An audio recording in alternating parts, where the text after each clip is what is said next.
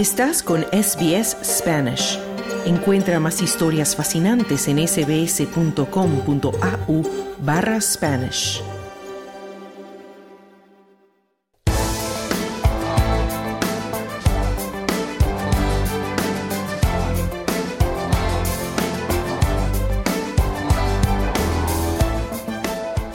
Según un informe de Oxfam, la desigualdad de la riqueza en el mundo sigue creciendo. Utilizando datos de Forbes, el estudio encontró que la riqueza total de los multimillonarios de Australia aumentó en más de un 70% en los últimos tres años.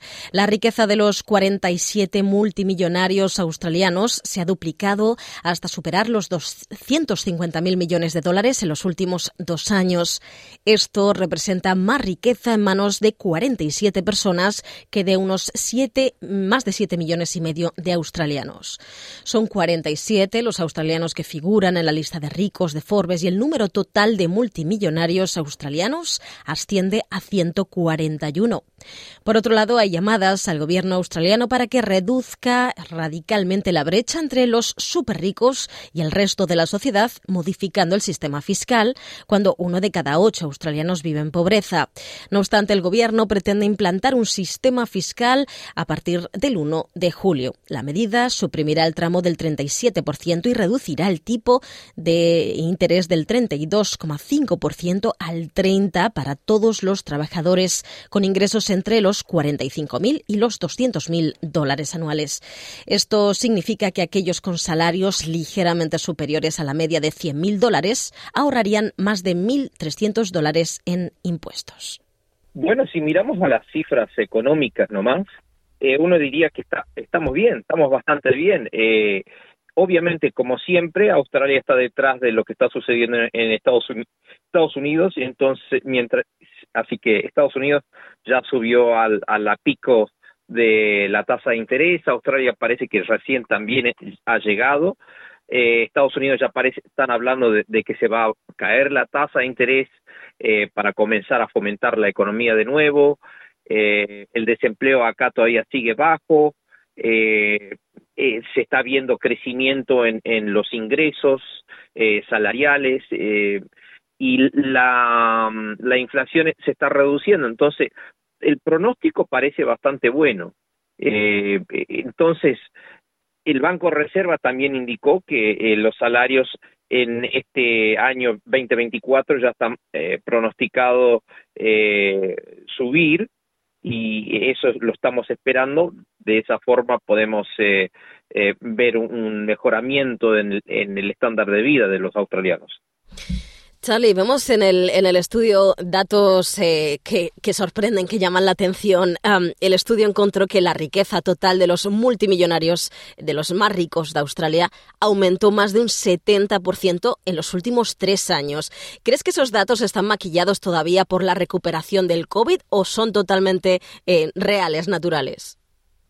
Bueno, lo que está demostrando es que el mundo todavía precisa eh, productos de, mineros, o sea, hierro, carbón, todo, eh, que si miramos a, este reportaje que demostró Oxfam, eh, estamos hablando de Andrew Forrest, quien vende eh, acero, eh, Gina Reinhardt también, y, el otro es Harry Triguboff, que es un developer, entonces, que es la construcción. si miramos entonces qué es lo que están produciendo, están produciendo eh, productos de, la, de las minas. Y lo que sí vemos es que hay bastantes personas empleadas en la, eh, en la industria minera eh, en toda Australia. Y, y Australia principalmente exporta esos productos a China y a otros países del mundo. Entonces, eh, esa demanda no se está disminuyendo, al contrario, está subiendo después del COVID, eh, porque están volviendo todos a trabajar de nuevo y se, pre se precisan productos por todo el mundo. Entonces, no, no es escalofriante ver que eh, lo, el dinero que ellos ya tienen, la riqueza que tienen, está creciendo, porque sus inversiones están creciendo, porque existe una demanda para los productos que ellos tienen.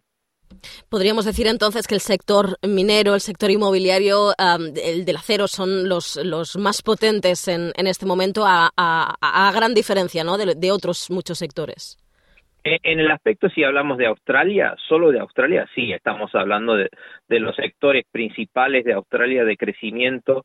Eh, si sin mirar mucho a la prensa, tenemos, eh, ya sabemos que van a venir 1,5 eh, millones de personas a Australia y estamos hablando de una crisis eh, de viviendas, entonces se va a precisar construir varias viviendas más, entonces los developers van a tener que, que comenzar a construir y para eso se precisa hierro, acero, concreto, todos esos materiales, materia prima para la construcción.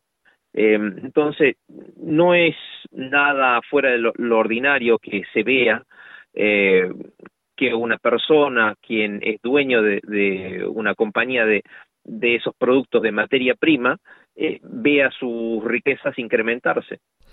El informe de Oxfam también eh, pide que el gobierno federal añada un impuesto progresivo sobre el patrimonio del 2,5% a los multimillonarios australianos.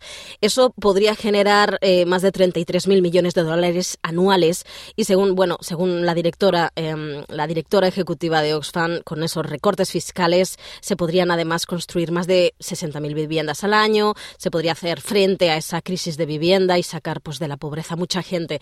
No sé si estás eh, de acuerdo en esa en esa petición Mira, eh, como economista te puedo decir, el gobierno no construye, el gobierno lo que hace es eh, paga dinero a los developers, o sea, al, sector privado, para construir.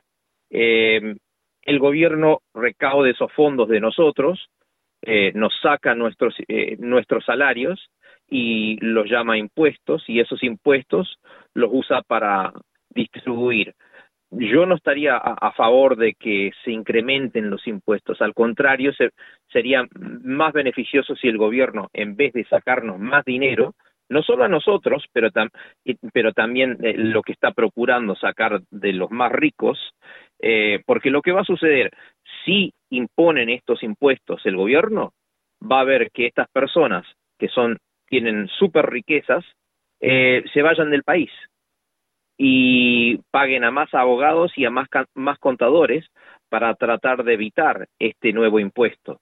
Eh, porque esto es lo que realmente sucede. El gobierno impone legislación eh, impositiva para más impuestos y, las compañías y, las personas más ricas emplean abogados y contadores para poder eh, encontrar la forma de legalmente no tener que pagarlo. Charlie, por otro lado, eh, los recortes fiscales entrarán en vigor en julio de 2024. Se modificará el sistema de, los tramos impositivos a través de supresión de, del tramo del 37%, reducción del tramo del 32,5 al 30%.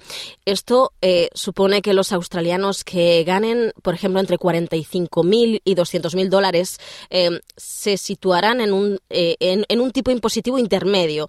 Eso significa que las rentas altas pagarán menos impuestos. Según Oxfam, esto profundizará en la desigualdad y aumentará la inflación.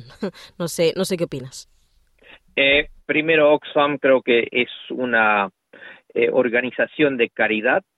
No sé cuántos economistas tienen, pero simplemente yendo a, la información que tiene el Australian Bureau of Statistics y mirando a las cifras de cuántas personas están ganando eh, mayor de 45 mil dólares anuales, estamos hablando de 8 millones de personas. Entonces es una cantidad de personas. Eh, o sea, prácticamente la, mayoría de la población australiana está ganando mayor, superior a 45 millones, a 45 mil dólares anuales.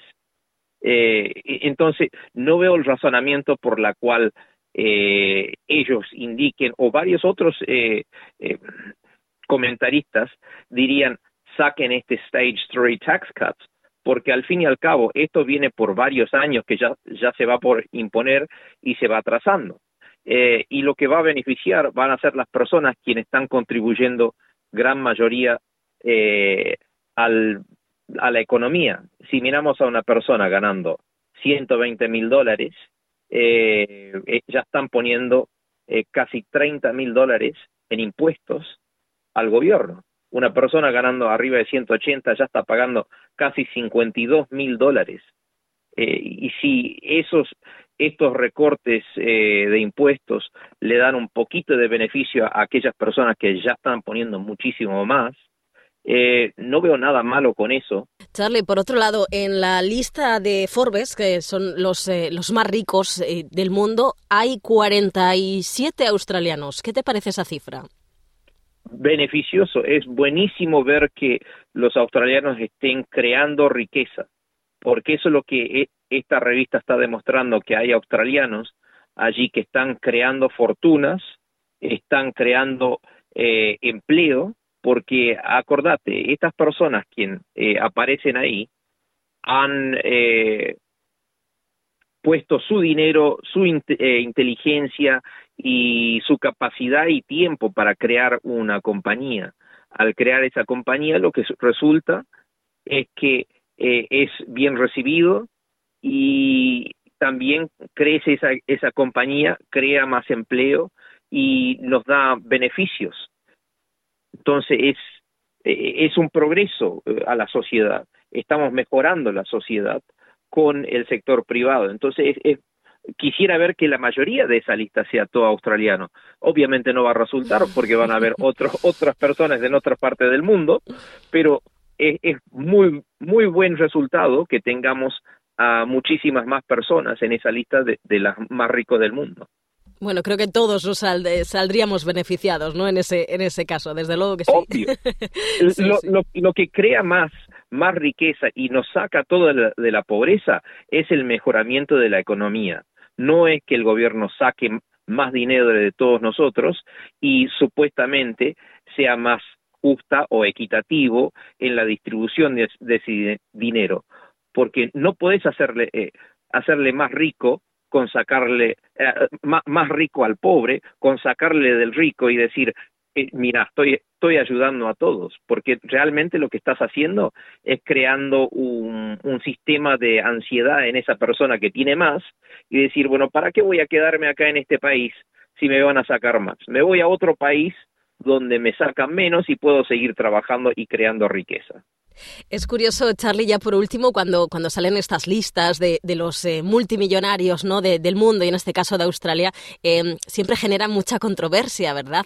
Hay, muchas opiniones eh, contrarias a pues, estas publicaciones o incluso a que la gente se haga cada vez más rica. Bueno, si miramos a, Andrew Twiggy Forrest, él es un doctor en eh, ecología y también uno de esos tres más ricos de Australia, eh, ya indicó que él va, a donar toda su fortuna eh, antes de su muerte. Entonces, lo que tenemos es la filantropía. Si el gobierno, en vez de decir, te voy a, a sacar más dinero con impuestos, dice, voy a promover la filantropía, eso sería un beneficio muchísimo más grande para la sociedad. O sea, le das a la persona que tiene más eh, una oportunidad de, de ser voluntario, de dar su dinero queriendo, entonces creo que van a haber muchísimas más personas ricas que ya van a, van a, meter su mano en su bolsillo y decir, yo voy a dar mi caridad, mi dinero, mi tiempo a, los que tienen menos para el mejoramiento de la sociedad. En vez, eh, si lo que estamos viendo, lo que está diciendo Oxfam, yo quiero que eh, hagas caridad, pero al punto del gatillo, eh, o sea, te voy a cobrar impuestos, si no lo haces, te voy a cobrar impuestos. eso no funciona. Eh, ese, creo que escuché un, un, dicho que dijo un político últimamente que es fácil hacer caridad con el bolsillo de otro. y desgraciadamente lo que puede, lo que tiene que hacer el gobierno y lo más eficiente sería si promueve la filantropía y la caridad de estas personas más ricas, y ya existe el, lo que existe, la deducción de impositiva, el tax deduction, eh, pero si hay más eh, fomentación del gobierno para estas personas que son súper ricas, entonces creo que va, va a ser mejor recibido eso que te vamos a cobrar más impuestos.